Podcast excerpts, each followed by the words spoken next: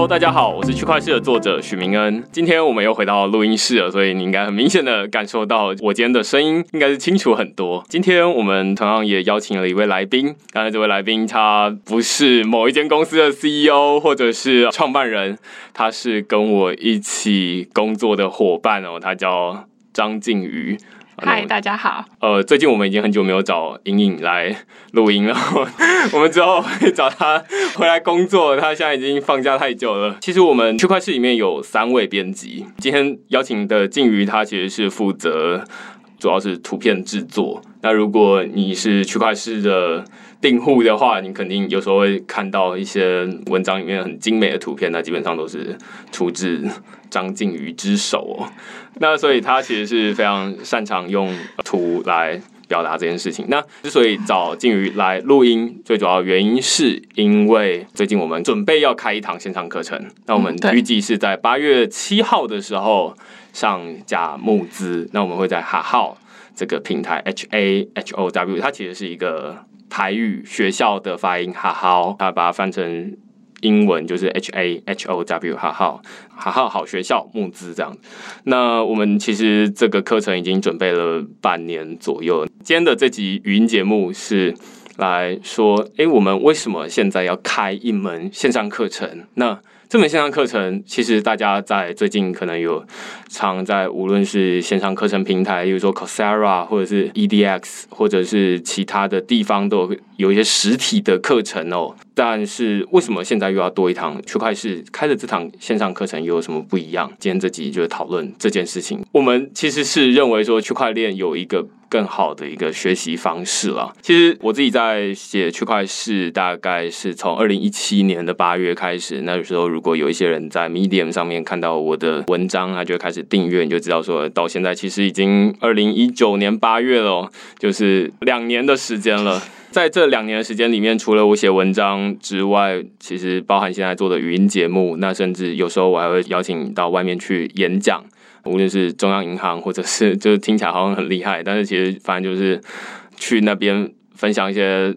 关于数位新台币的看法啦。那最近比较多的其实是讨论 STO。最近有一个证券公司，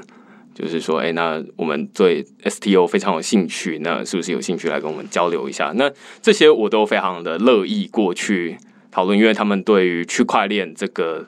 领域的内容其实是比较不熟悉的，但是他们对于他们传统的金融领域的知识是非常熟悉的。那正好我们是彼此互补，因为我自己是理工背景，他们当然是多少有听过我的语音节目，或者是看过一些文章，那所以就想说，哎，那我们去交流一下。通常我去到现场，最简单的做法都会是说。一千啊，一开始都是哎，那告诉大家什么是区块链，然后说哎，那区块跟链，然后把区块链在一起就叫区块链这样，那它有什么效果？那但是后来我发现这样的做法其实不太好，它等于是说，哎，我们把我本来写文章会写的东西变成说话的方式说出来而已。当然，我把写文章，我是力求大家浅显易懂，当然也会收到很多回馈，就是说，哎，你这写的很清楚。但是我觉得这样学习效果不好的原因是，大家还是在一个纸上谈兵的阶段，就是说，哦，那区块链好像就是一个很抽象的东西，那它通常都是城市嘛，所以现在我都是要求大家说，我们直接废话不多说。拿起手机，大家都有听过比特币。比特币到底什么？我转一些给大家就知道了。所以最近出去演讲，我都是要花钱哦。有些场合不一定有钱可以拿，我反而还要花钱出去。那最主要的目的是想要让大家能够体会虚拟货币转账的到底是怎么回事。透过直接上手的方式，大家会比较容易理解。哦，原来这其实跟我们本来的这种行动支付啊，或者是其他的一些日常生活经验，其实没有什么两样。那这个会让大家马上就可以有兴趣，想要理解说，哦，那背后。很多的机制到底是怎么回事？那这是目前开课的最主要原因啦。那这跟我们课程有什么关系呢？先不讲课程，就是我觉得刚刚听到你说，就是可能那些企业或者是一些机构，然后要请你去讲什么 STO 这些的，我都会觉得听起来很技术哎。但是你刚刚不知道有没有讲到，就是这场线上课程就是感觉比较应用的。可是刚刚听起来就会觉得好像跟我没什么关系，因为就比如说发币或者是买虚拟货币，就是我们不买。也不会怎样啊。对，其实现在多数的情况，我最近也能从其他地方听到一些消息哦，就是说现在某些知名的交易所啊，在每天这个有在交易的用户，台湾哦，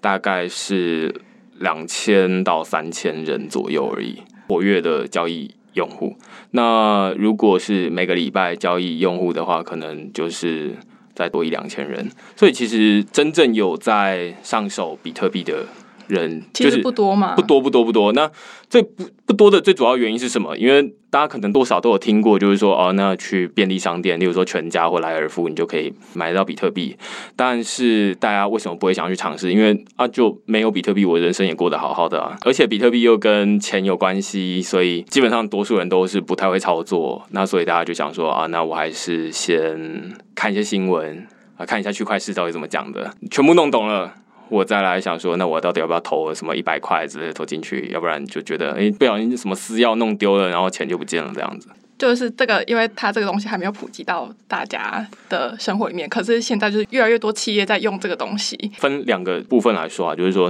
现在一般的使用者其实是没有必要去使用这些虚拟货币或者是区块链的，就是大家在。包含从二零一七年开始，就是比特币它上涨下跌，大家只会觉得说哦，很好的投资工具呢。大家在没有去开股票的账户，或者是开其他的投资的选择的时候，去注册一个交易所，听起来相对比较容易许多啊。买一些比特币进来，然后看它涨涨跌跌，你可能投个一千块、一万块，对于才刚出社会的小资族来说，感觉还是可以接受的。基本上是把它当成一个。投资的工具，但是没有非用不可，因为我们台湾有一个非常稳固的金融基础设施。那我们并不像是就是什么委内瑞拉这样子。所以，对就是在金融稳固这种体系下，比如说台湾人来说，就是比特币或者是区块链，它对于我们的就是比较多都是投资层面的，比较没有其他的。对，所以回来啊，就是说。区块链目前基本上也都只有大企业在用，就是虚拟货币现在对我们日常生活中其实没有影响。但是区块链我们在二零一九年的时候突然发现说，哇，脸书也跳出来说要用了。然后呃，虽然他们最近可能就是麻烦有点多，但是 Line 在二零一八年的时候也说，哎，我们要用区块链来发行一个虚拟货币，甚至他们建立一个虚拟货币交易所叫 b box 在新加坡。最近纽约时报。也说我们要用区块链来打击假新闻，这是在二零一七年大家才刚注意到比特币的时候是没有办法想象的，因为那时候就是那很多的新创公司跳出来说，哎，我们要透过区块链来改变，例如说旅游业。我们要透过区块链来改变供应链产业，那但是这基本上大家听一次两次会觉得很惊讶，被吓到，但是后面几次就会觉得麻痹了，就是觉得这好像就是又在夸大其词。就像当初数据分析刚开始的时候，然后大家都会就觉得大数据很夯，但是到现在一般人，除非他是产业里面的人，就是会觉得麻痹，就哦这个新闻已经不是新闻了，这样吗？对，但是区块链领域更多的其实是它过度宣称疗效。哦，就是大家会觉得说，哎，区块链好像什么都可以解决。反过来，其实也有一些人会专门以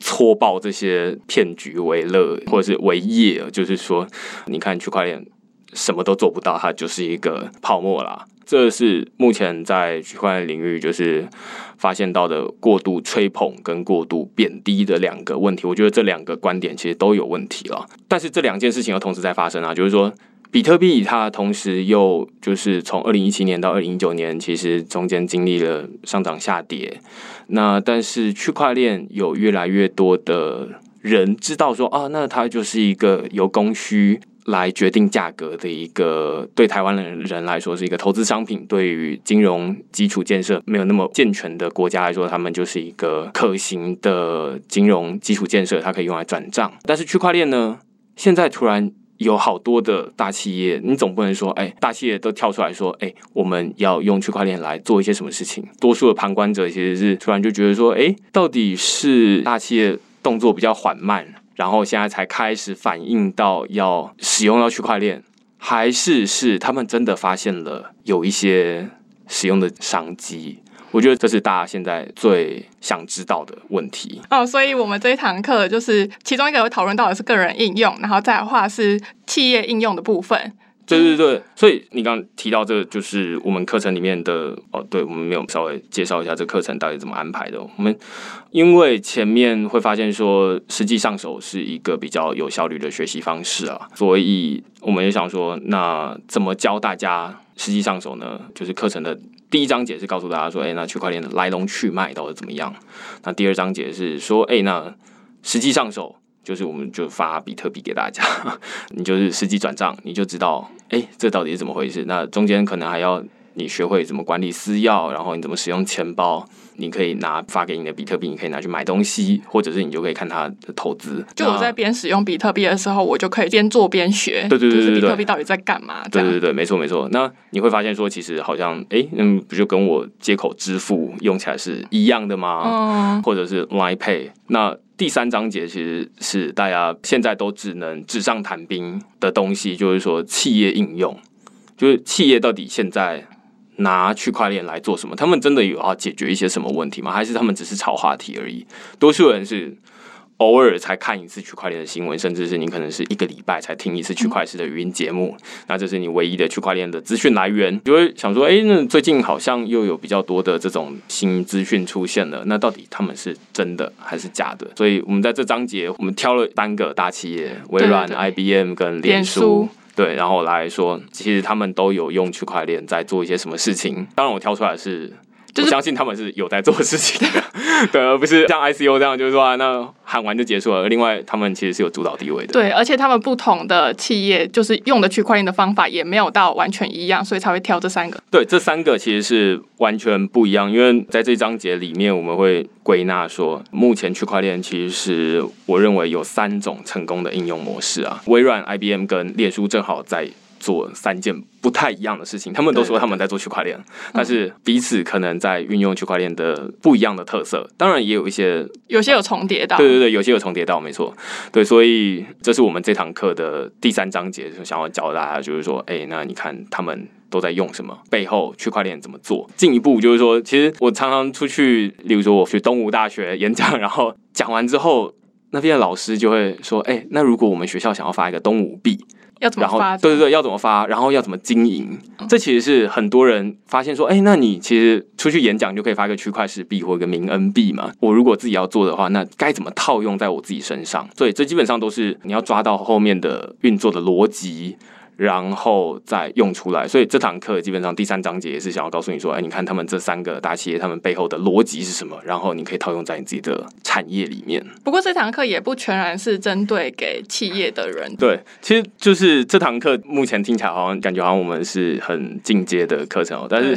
并不是。我们是这堂课最主要的有几个起因啊，我们前面说一些原因，就是第一个是因为我出去演讲的时候发现说。实做会比较容易理解，但是目前多数的课程其实并不强调实做，因为教你怎么做，人力成本很高的，这也文章很难写，因为它就会变成一个操作文，没有人想要看这个截图，有点像是那个以前买 Excel 的工具书，然后它就里面一张一张图来教你说怎么操作，于是我就只好趁出去演讲的时候教大家这怎么用，但是这其实。参加的人数也是有限，那所以透过这个线上课程平台，我们可以就是哦，那一次教一百个人、一千个人、一万个人这样子。哎，不过拉回来的话，就是线上课程的话，其实现在也已经有线上课程了。对。然后像比如说，我们要在好好上面开课，好好上面原本就有一些关于区块链的线上课程。那这些有一些就是我去看上面也是类似是关于操作的，但是就会比较偏技术。对对对，这其实是现在多数的区块链的课程都很技术。说实在的。教你撰写程式、智慧合约，教撰写智慧合约，这确实是之前我们在活动上面遇到认识的朋友。我们推荐大家去上这些课。如果你是想要撰写智慧合约的工程师，或者是你想要往这个方向走的话，其实我们推荐你走这个方向。但是这并不是我们最主要的客群。我们希望是回到刚刚说的，说这是一个基础的课程。最主要原因是因为我自己在写区块是两年了，然后发现说这两年里面有很多人是半路加进来订阅区块式，然后他会跟我说：“哎，你现在写到第两百期了。”那我要怎么把前面的两百期都 都补完？我会觉得有点看不懂。有的人就会从第一期开始看，例如说张靖宇，你就是，没有看二十几期就放弃了。张靖宇在进来当编辑之前，他就是，而其实在对对对，然后对对对，那所以他就开始看区块式的文章，然后从第一期开始看起。我听过很多的订阅者都是这样子，那我会觉得这实在是太辛苦了，因为每一期如果是十分钟的话，那两百。期是两千分钟，两千分钟的话是三十几个小时。那换句话说，你就是不吃不喝坐在那边一整天，你都看不完这样子，这非常可怕。所以我们会希望说有一个简单的方法，让大家不需要学前面的这些很复杂的名词解释，并不是说这些东西不重要。而是说，你可以先从有趣的东西，哎、实际上手了之后，你就知道说，哦，原来比特币基本上是这么运作的。那接下来你回头看这些呃理论的东西的时候，你就会觉得快很多，因为大概知道说，呃，反正它就是一个 QR code 转账嘛，那只是后面转账的机制不一样而已啊。一个是接口支付，它就是接口，它在写成是清算；那另外一个是比特币区块链后面在清算。基本上这两个差别，那有什么技术细节上的差异？有的人知道，有的人不知道，无所谓。，刚刚讲的比较像是说，这个线上课程是让那些白纸的人进来到现在区块链会员的阶段，对，但是。我自己会觉得，就是这个线上课程不全然就是你之前的，比如说那两百期的文章的浓缩版，因为就是文章毕竟有文字的限制，然后线上课程有一部分是要补足这个限制，所以对并不是说就是全部的两百期的浓缩版就刚好变成线上课程，对就它还是有它的特别之处。对，这其实是前面没有介绍，就是说，之所以这门课找张静宇来跟 我一些合作，最主要原因是因为它是一张白纸。我在做这堂课的时候，很需要有一个完全对区块链领域还没有那么熟悉的人，从他身上看到说，哦，原来有大家会想要知道什么样的资讯，然后重新安排这整个课程。所以这门课其实不是一个过去两百期的浓缩版本啦，而是说。如果你是一个对区块链有兴趣的人，其实我们在这个课程里面安排了四个章节。从最简单的章节，你可以完全不需要懂区块链，第一次听过区块链这三个字都可以进来，嗯你就从第一章节开始。那如果你已经知道说，哦，原来区块链它其实是什么？二零零八年中本聪的论文出来的，然后它还有一些来龙去脉，例如说它可以用来做防伪机制，然后它难以篡改等等的这些特性跟历史的话，那你就可以从第二章节开始，你就开始动手做，嗯，因为你就已经听过这些东西了。对，但是上这这。堂课还是会有收获。对对对，然后接下来，即便你已经动手做过了，你可能对于这种企业它到底怎么用，还是没有很了解，然后他们背后有哪些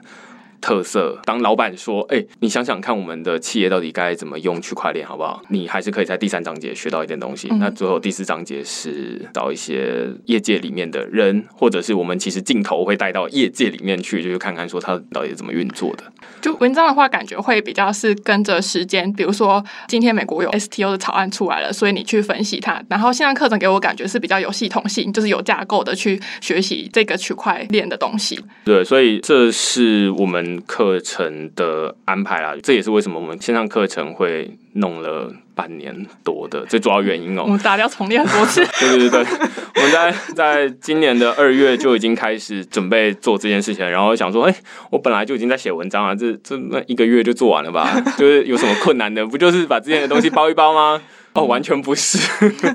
就是他要有头有尾，然后到底每一个阶段的人进来要学到什么东西，这其实都要特别设计过。那所以过去的半年里面，基本上我们每个周末都投在这里面。对，这堂课其实有三个很主要的特色，不管是比起区块链自由文章，或者是比起线上课程，都是很鲜明的。一个是从做中学嘛，哦，对，从做中学。对对对最近听到一个朋友他说，哎、把手弄脏这个哦概念，我觉得很棒。就是这其实是很多人在学习区块链的时候都遇到的问题啊，就是说我看了这么多的资讯，其实我好像还是似懂非懂。嗯，其实最主要原因就是因为你还没有踏进来嘛，对，把手弄脏了，get your hands dirty。这其实是一句英文的俗语。当你开始使用这个东西，其实我觉得张靖宇就是个很好的例子哦。张靖宇即便是开始当区块链的编辑，还是会觉得离我很远，然后有时候会不想当没有没有，你之前并不是，你之前并不是这么说的，你之前是说。我其实没有在看你的文章，我是被迫 就是要编辑，然后我才偶尔看一下你的文章。如果我那篇没有要编辑的话，我就不看你的文章。但是我觉得你有一个很明显的转变，在于某一天你突然买了比特币，对对对，某一天你突然买了比特币，然后你手上有币之后，你突然发现说，哦，那币价涨跌跟你每天起床都。刷一下。但是我觉得这是一个很明显的转变，就是自从你有开始去接触这些东西之后，自己动手做，你就不会再问我一些奇怪的问题，例如说啊，那什么钱包到底怎么回事？然后或者是公司要，公司到底是公药还是私药？对对对，问一些其实我会觉得，其实你明明就可以动手做，就可以很简单理解因为我。切身体验过了，所以就会感受更明显，我记忆也会更深刻。对，或者是其实最明显的是交易所跟代购平台，对不对？就是嗯，因为你其实一开始买，其实是在代购平台上面。对，所以我可能比如说，假设我可以卖三万块，然后但我就变得只只能卖两万九，一千块就直接是给他赚。然后后来我就跟你说，啊、你为什么不用交易所买？对，这就很不一样。那你就花一千块的学费进去，就是说，哦，那原来这两者不一样。但是如果在课程里面就已经有上过，就是说，哦，那其实这两个就很不一样，你可能就可以少花这一千块的学费。那这个其实是在多数的区块链的理论的课程里面是没有教到。多数的理论课程其实教你说啊，区块链是什么，然后嗯区块链还有哪些哪些的名词，ICO、STO，对对对，然后五十一 percent 攻击是怎么样？但是问题是，它其实没有办法解决的是，我真的要上手的时候会遇到的困难，或者是你要赔掉的学费，你还是要付出去。我们发现说，这其实中间有太多的坑。举最一个明显的例子，就是说，多数人其实不知道不能把比特币的钱，就是比特币转到以太坊的地址里面去。或者你不能把以太币转到比特币的地址里面来，你的钱会不见的，千万不要这么做。这个也是有交易所的朋友就是在说，哎、那他们其实常常发现有很多人有这个问题，就是说，例如说 USDT 他们的有很多不同的地址，有 Omni 的地址，有 ERC 二十的地址，然后如果转错的话，那钱其实是很难找回来，你可能要花好几千块请交易所再去帮你在区块链里面大海捞针捞捞看这样。嗯，不过这边还是要说一下，就是虽然我刚刚讲了这么多的虚拟货币的买卖，但这堂课并不是教你如何使用虚拟货币投资。对这堂课，其实我们是主打是说，因为其实现在大家可以接触到的是虚拟货币的部分，那区块链它比较像是一个基础设施，那所以区块链其实大家体验不到的，就比较是背后可能是企业在用，然后最后我们有使用到。你能够接触到的其实是钱包嗯这些东西。那所以我经常会说啊，钱包其实是大家。接触虚拟货币的一个入口。如果你手机里面没有钱包的话，那其实就谈何用区块链呢？所以现在其实出去演讲，一个很常做的一件事情就是啊，先问问看大家手机里面有虚拟货币钱包的举手，几乎嗯九成九都是没有的。所以就带大家开始做这个东西，那大家就会发现说啊，那它其实跟我们本来的使用方式几乎是一样的。有没有懂区块链？未必很重要，因为区块链跟接口支付到底是怎么清算的，这都是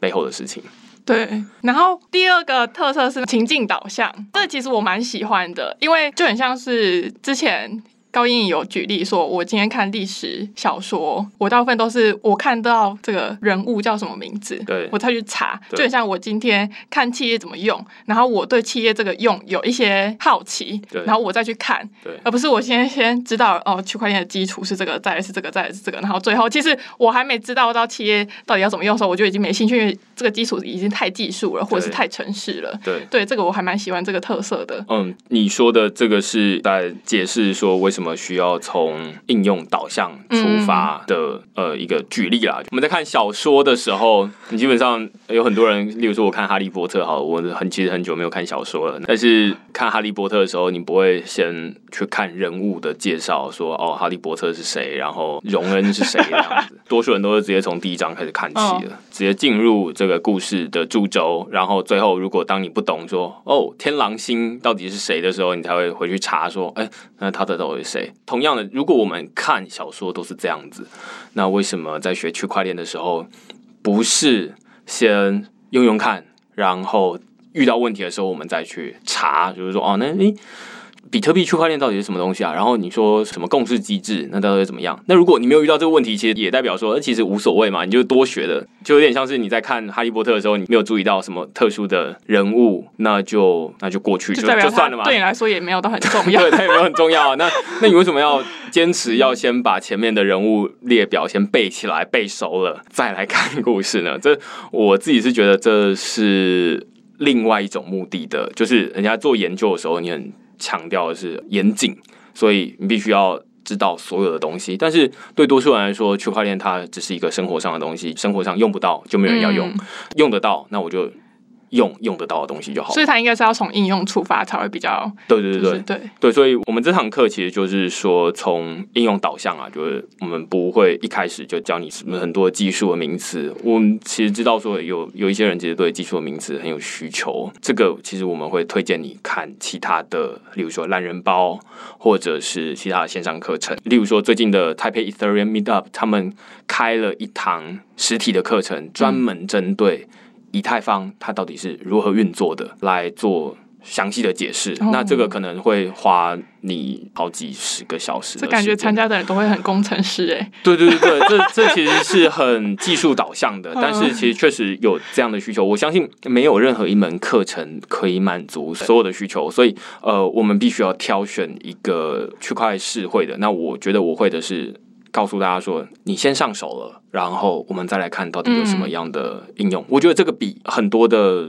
区块链的课程会说，哎，那我们很强调讲白话文，嗯，我觉得讲白话文是我平常写文章就在做的事情。那所以另外一部分就是希望说，如果有一个机会用影片的方式跟大家见面的话，我会想要教大家说怎么。用实际操作的方式，大家都知道台湾的便利商店密度仅次于南韩，然后比特币又可以在便利商店买得到，对对对，那为什么不要去试试看呢？其实说真的，就是你身边大家可能有一些人知道，在便利商店都可以买得到虚拟货币，但是其实从来没有人试过。最主要原因，我自己认为啦，是因为虚拟货币跟钱有关系，大家没有看过别人使用。就会觉得，当然下意识也会觉得店员应该不会教你怎么使用什么 iPhone 或者是 FamiPort 但我。觉得可能是我一开始的时候，我就会觉得比特币就是一个很投机的东西，所以我不会想要碰它，对，会比较接近于这一种，而不是嗯。没有人用。就是如果我知道没有人用，但是它很有潜力，其实我还是会想要试试看。对，对，但是可能就二零一18八年年，对那一哦波不是上涨又下跌，对对。对所以就会对区块链产生误解，就觉得哦那个就是诈骗，那个就是投机，对对所以就会感觉离他远一点比较好。我们开了这门课，其实最主要原因也是因为看到，哎、现在其实有非常多的大企业，他们明显的不是进来炒币或者是圈钱，真的有一些实际的应用。当然，成不成功现在还很难说，嗯，但是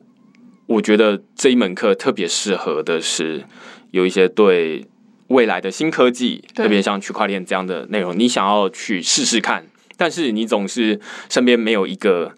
懂区块链的朋友约你去吃火锅，然后我用比特币付付这样子，嗯对，然后我就觉得，哦，这是我自己在想的情境啊，就是我觉得如果我在脸书上面说，哎、那我们去吃火锅，然后我用比特币付，有没有人想要跟？我猜可能会有一些朋友就会说，哎、我我想我想去，不是、啊，我觉得全部人都会跟啊，因为是你付钱、啊。哦，对对对对，大概是这样。然后，所以或者是，其实我之前也有试过一些蛮有趣的实验，就是说，例如说用区块链发行名片，就是把嗯我的名片上链，或者是把明信片。上链，我自己再去长滩岛玩的时候，然后我就觉得，嗯哎、那既其实是背后的原因是因为我在那边找不到邮局到底在哪，然后其实我自己也懒得去找。我就突然想到说，如果我不想要把这些明信片只是用 Line 的方式丢出去，那大家就觉得说，哎，这好像很廉价。于是就有人说，哎，那现在不是就有人把音乐上链嘛，然后就是拿来作为这个数位的收藏品。当然，这还是非常小众的需求啊，但是我们就想说，哎，那试试看好了，玩玩看，反正就有点。实验的性质，那我先做完一个数位的明信片，然后再把它上链，然后再嗯就感觉很飞旋这样，对。那当然，可能收到的人还是觉得说啊，那我还是觉得你你还是写纸手写本好了就好。对，但是要先警告大家，我的手写的字非常丑的，反正可以有一些尝试啊。那我们在课程里面其实也会带大家，就是实际的把你的名片上链，然后发行你自己的虚拟货币。例如说，我就发行了冥恩币，我在呃过年的时候发给我爸妈当成红包。那时候正在 ICO 的很热的时候，然后我就说，哎、那我也是来发那个我自己的币，然后发给大家。然后你们到底要？什么时候来兑换我不知道，总之你们现在手上各有一些名恩币，这样、那嗯这其实都是好玩。这基本上所有的认真的科技，其实都是从玩具开始的。你觉得从这个玩的过程中，你可以先预测到说，哦，那原来未来会长成这个样子，那自己可以在这个里面怎么布局，我觉得这是一个。不过听起来这个玩的成本很大，比如说我要用比特币去买火锅，那比特币不是一个三十几万吗？对对对成本很高。对对，但就是这其实也是一个很常见的误解，我觉得。哦就是很多人会说，哎、比特币不是一颗现在是一万美金，然后三十几万台币吗？那你要去吃一个三十几万的火锅，其实没有哎、你知道比特币可以切成很多碎片，就是零零点零零零零零零，对对对对对，所以其实你现在就已经知道了，但是很多人其实从来没有上手过，他不知道说，哦、那原来它可以切成零点零零几，然后、嗯。呃，而不像是台币这样，就是至少都要付一块钱出去。那所以我们每次出去就都是付，比如说你可以买等值于台币一百块的比特币，嗯嗯，然后拿去付，并不是说买的这个过程有什么特别的，而是在于说，哎，你体验到说，哦，从购入比特币，然后到使用比特币出去，嗯然后看看对方的表情。当你跟店员说，哎，我用比特币支付了，他他是一个惊讶的表情呢，还是说，哇，我们开通这个功能竟然有人知道、哎、之类的，我觉得这是有趣的。嗯那如果你身边有一些很喜欢新科技的人，你说不定你也可以找他，就是说，哎、对那我们要不要去？那这其实是一个交朋友的好机会啊。未来你都已经熟悉了这到底平常怎么玩之后，你可能某一天你们公司突然在想说，那我到底要该怎么用区块链来做一些什么生意，或者是嗯融入商业的时候，你当然就比较容易融会贯通背后逻辑到底是什么。哦买了这堂课就可以免费的玩比特币吗？还是呃在八月七号的时候，我们会上架募资啊，那会搭配一个募资影片，会告诉大家说，哎、其实我们会发一百块的比特币，让大家值于台币一百块的比特币。不是一百颗比特币？对，不是一百颗比特币给大家，你其实留着也好，留着看说，哎、那它是一百块嗯嗯，变成一百五十块，或者是它跌下来变成五十块都好，嗯那你就可以知道这中间的差别。我们前面讲了两个特色，第一个特色其实是从做中学，第二个是从应用导向的，第三个特色其实是说，你学完这门课之后，你会有一个不仅是从工程师或者是从呃日常生活中的玩的这种小确幸，而是你可以从不同的角度来看，为什么呢？我在课程里面会告诉大家说，哎、我们在现在区块链。大家都已经知道，说它除了技术或者是投资之外，其实现在各国政府都在看这个区块链到底会为这个世界带来什么样的改变，所以政府要想办法去规范这些商业公司，例如说，脸书最近推出来的 Libra 就是一个最明显的例子，各国的央行都觉得很紧张，或者是美国政府。那其实，在今年的三月的时候。呃，美国政府就已经开始对外征求区块链的专家来协助他们制定适合的法律，不要过度的扼杀创新，但是又不能让它随便乱来。而且因为你是媒体，就是如果今天是一个企业用企业的区块链的 CEO 来教课，他可能就会比较偏，应用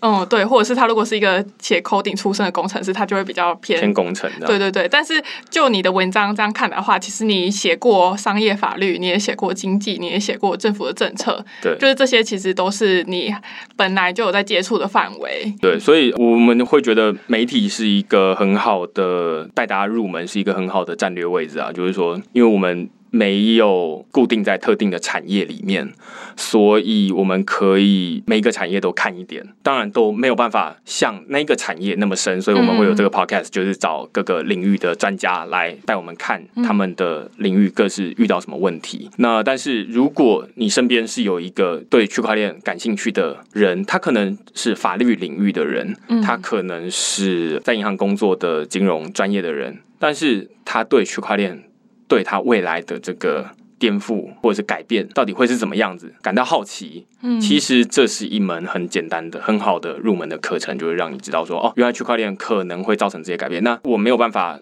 去深入到每一个产业，告诉大家说，你这个产业未来区块链会发生什么事，这真的是做不完的事情，因为现在有这么多的行业。但是我可以告诉大家一个背后的方法，就是说，哎、你看这在这些产业会发生这件事情，那我们是透过作业的方式，就是说，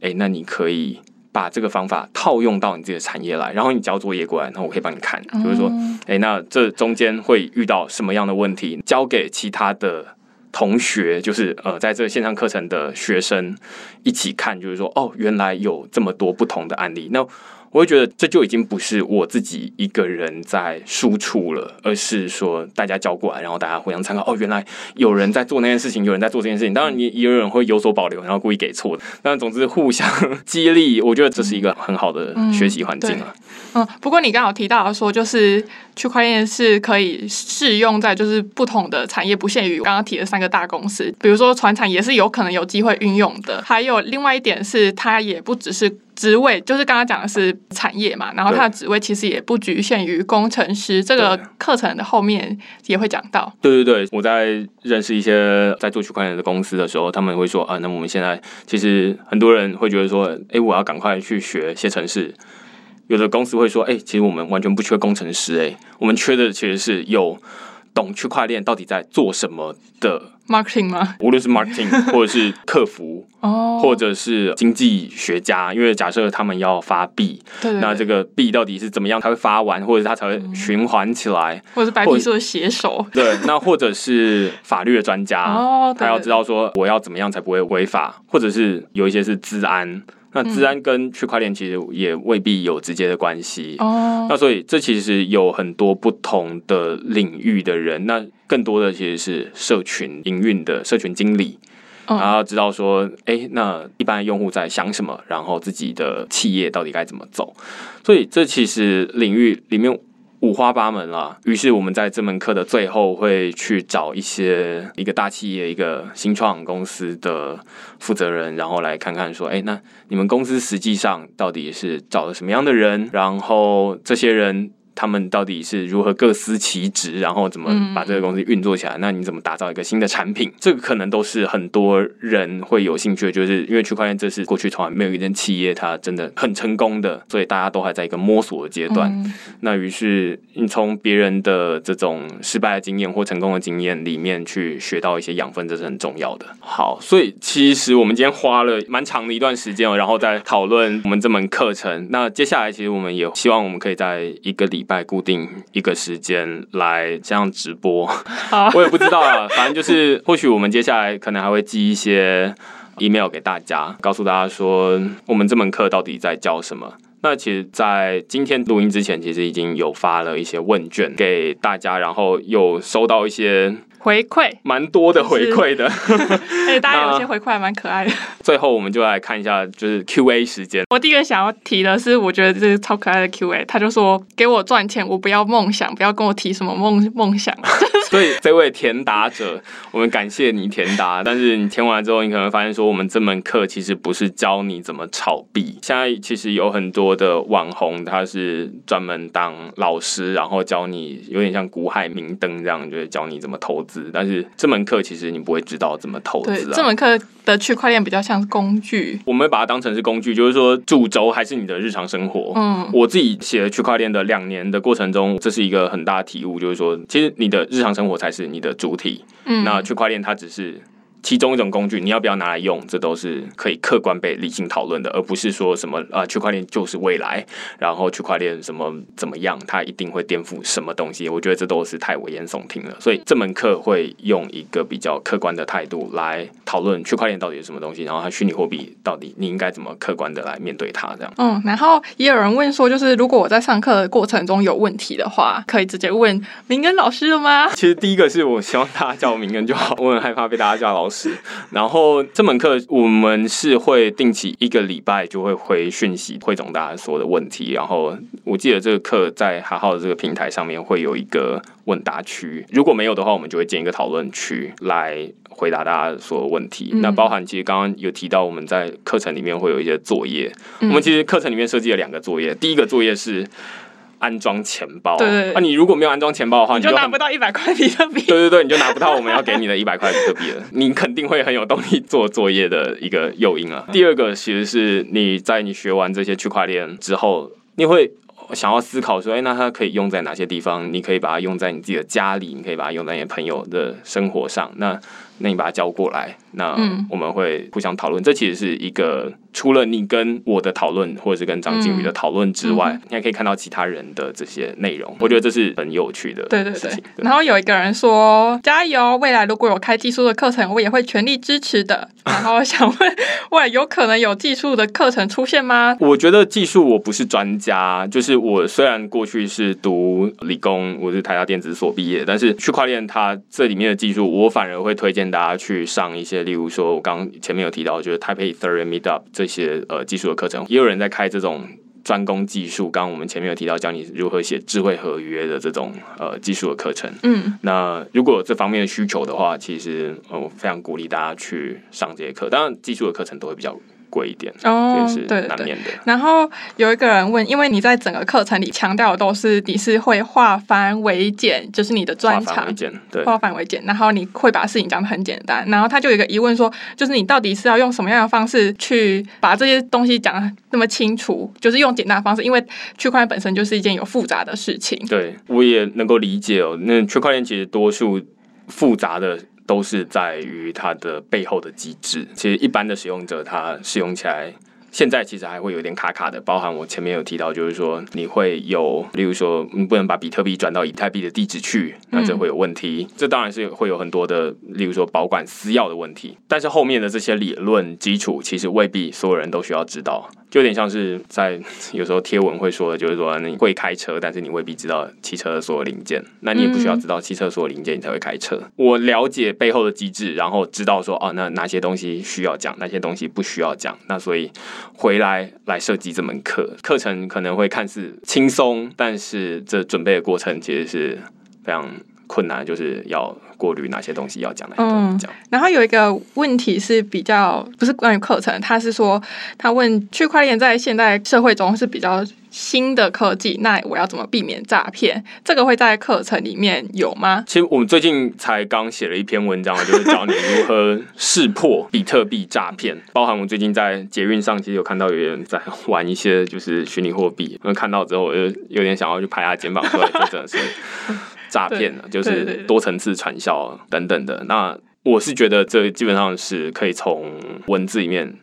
说的啦，但是如果有这个需求的话，其实我觉得我们应该会在课程里面讲这件事情，嗯就是说如果他有立即的需求，他可以现在成为区块市会员，就可以看到那篇文哦，章。对对对，因为最近我实在是觉得这个情况还蛮严重的，就是连我在捷运上都可以看得到有人手机里面都有这种奇怪的钱包，嗯然后在买卖莫名其妙的币这样子。嗯，那所以我们会把它加进课程里面，虽然我们本来是没有预计这件事情，感谢你的建议。然后有一个人他是问说，会不会有一些关于工厂中的应用跟最新的研究趋势呢？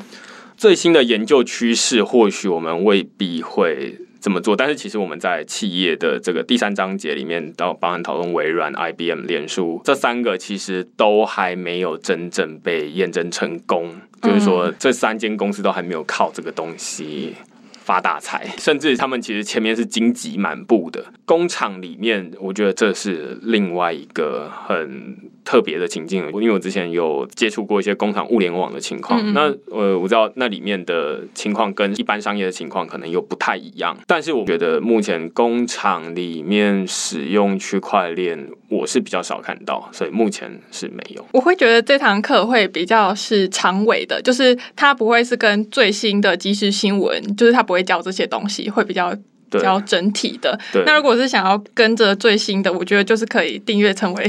哦，对对。对对对，其实如果你你说到这是重点，就是这门课程它其实是一个。入门的基础就是说，当你突然发现说有一个你阿姨或者爸爸妈妈突然某一天让你很惊讶的说，哎、什么是区块链？你解释一下给我听。你可以推荐他买这门课，没错。嗯 但是如果你想要知道的是，哎、最近到底有什么区块链可以应用在我们日常生活中，或者是有一些新闻的话，区块式的语音节目或者是订阅的文章才是要做这件事情的。对对对，好，大概是这样。其他的就是什么，明恩好棒，好帅。谢谢我 我我今天开心了一整天哈，对，第一次看到照片这样。好，今天希望大家透过这个语音节目了解为什么现在其实需要开一门课程。我们其实也非常有把握，这门课程是目前前在市面上是没有提供的，那才需要我们站出来说，在写文章之余不休息，然后来做这门课程，然后希望提供大家有一个比较快速有效的学习的方式，那不需要再落入一些名词的解释里面。如果你对这堂课有兴趣的话，就可以关注我们的粉专，或者是上我们的网页看，这些地方都有资讯。我们的粉丝专业是区块市趋势的事。如果你喜欢我们今天的语音节目的话，欢迎你在节目下面给我们评分留言，或者是你传讯息到我们粉专打气也好。有问题也都可以跟我们说。下次再见喽，拜拜，拜拜。